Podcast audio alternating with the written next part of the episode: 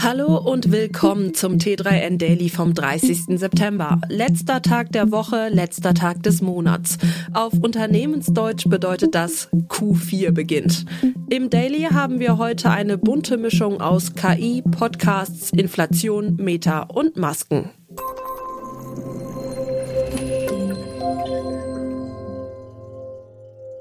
Bild-KI gibt es aktuell einen Riesenhype. Eines der ambitioniertesten Projekte, DALL-E, ist jetzt für alle zugänglich. Wir haben nicht gezögert und direkt den Test gemacht. Wir haben uns gefragt, was passiert, wenn wir die Bild-KI mit den Überschriften unserer Artikel füttern. Schnell wird klar, ohne eine richtige Abfrage bzw. Aufforderung, Prompt, ist auch das beste KI-Modell nicht präzise. Richtig gute Ergebnisse gibt es nur mit etwas Geduld und Übung, richtig lustige gibt es aber auch so.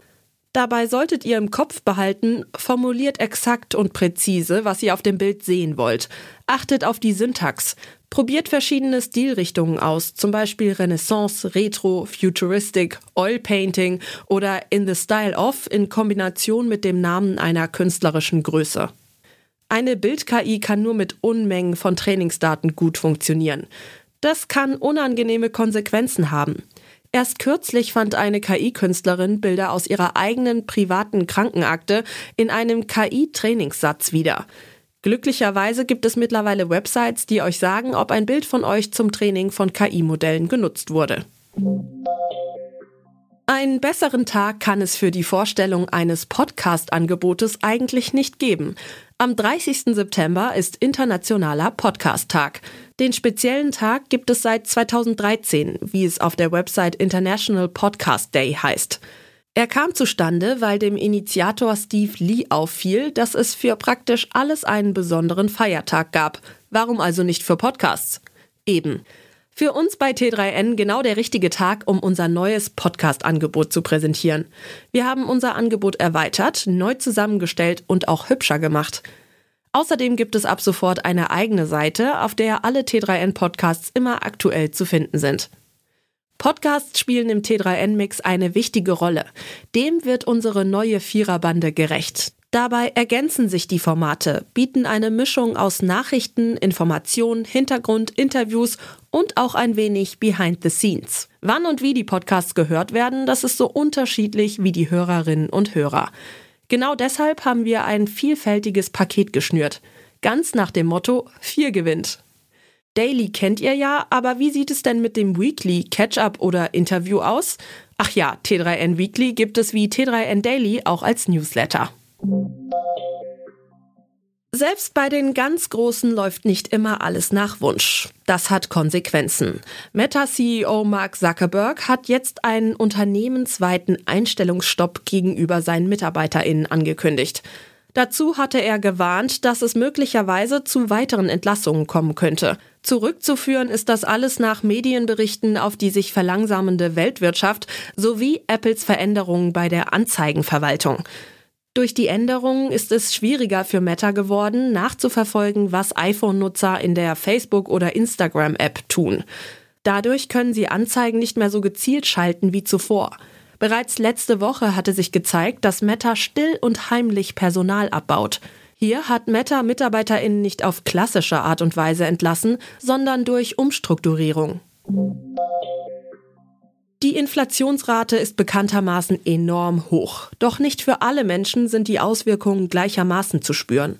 Ein Online-Rechner zeigt, wie stark du im Alltag tatsächlich betroffen bist. Ob beim Einkaufen im Supermarkt, beim Aufdrehen der Heizung oder beim Tanken auf dem täglichen Weg zum Arbeitsplatz. Die Deutschen spüren den Preisdruck. Mal mehr, mal weniger heftig. Wer ein Auto hat, wird stärker betroffen sein als Bahnfahrende. Menschen, die mit dem Rad zur Arbeit fahren, spüren den Kraftstoffpreis gar nicht. Deshalb trifft die Inflation auch nicht gleich hart. Expertinnen und Experten sprechen deshalb oft auch von der gefühlten und von der amtlichen Inflationsrate. Um den Unterschied herauszufinden, hat das Statistische Bundesamt den persönlichen Inflationsrechner veröffentlicht, der den individuellen Preisdruck transparent macht. Im allgemeinen Sprachgebrauch ist mit Inflation übrigens ein über mehrere Perioden anhaltender Anstieg des Preisniveaus gemeint. Sie kann unter anderem anhand des Verbraucherpreisindex für Deutschland VPI gemessen werden. Diesen berechnet und veröffentlicht das Bundesamt monatlich. Daraus speist sich der Inflationsrechner. Darin lassen sich einzelne Güterbereiche entsprechend des eigenen Verbrauchsverhaltens monitoren. Fünf Kategorien sind vorgesehen. Ernährung, Wohnen, Mobilität, Freizeit und Lifestyle. Um den Inflationsrechner so realitätsnah wie möglich mit unverfälschten Informationen zu füttern, ist es ratsam, die tatsächlichen Kosten zuvor für einen Monat akribisch aufzulisten. Gepaart mit den entsprechenden Haushalts-Apps kann das Tool am Ende sogar echtes Sparpotenzial aufzeigen. Vor einigen Monaten war es noch ein No-Go, sich ohne Maske in Innenräumen zu begegnen. Das hat sich inzwischen massiv geändert. Trotz der wieder rasant steigenden Zahlen sind Menschen mit Maske häufig allein auf weiter Flur. Dabei gibt es natürlich viele gute Gründe, warum manche Menschen immer noch Maske im Büro tragen. Sie haben Bedenken aufgrund des Infektionsgeschehens, sie leben mit Menschen aus Risikogruppen im selben Haushalt und wollen daher eine Ansteckung um jeden Preis verhindern, oder sie glauben einfach aufgrund der persönlichen Risikoeinschätzung, dass es sinnvoll ist, eine Infektion und möglicherweise Long-Covid zu vermeiden. Mitarbeitende, die sich ohne berufsständische oder arbeitsrechtliche Verpflichtung dazu aus freien Stücken für das Tragen einer Maske entscheiden, sollten sich davon freimachen, zu überlegen, was andere darüber denken oder wie sie das finden. Sich dafür ein paar passende Antworten zurechtzulegen, kann peinlich empfundene Situationen entschärfen. Denn Dritte und damit auch die KollegInnen geht all das erst einmal nichts an. Die Frage nach dem Grund für das Tragen der Maske ist nämlich oft einfach übergriffig. Als Vorgesetzte oder Vorgesetzter betrifft dich das ganze Thema in anderer Weise übrigens umso mehr. Denn wenn einzelne Menschen in deinem Team das Tragen einer Maske für sich und andere als richtig erachten, solltest du sie darin unterstützen und dich über den dadurch möglicherweise niedrigeren Krankenstand in der Abteilung freuen. Mach daher ruhig auch öffentlich deutlich, dass du die persönliche Entscheidung respektierst und Bashing Dritter dazu nicht akzeptieren wirst. Das war's schon wieder mit dem T3N Daily für heute. Noch viel mehr zu allen Aspekten des digitalen Lebens, des Arbeitslebens und der Zukunft findest du rund um die Uhr auf t3n.de.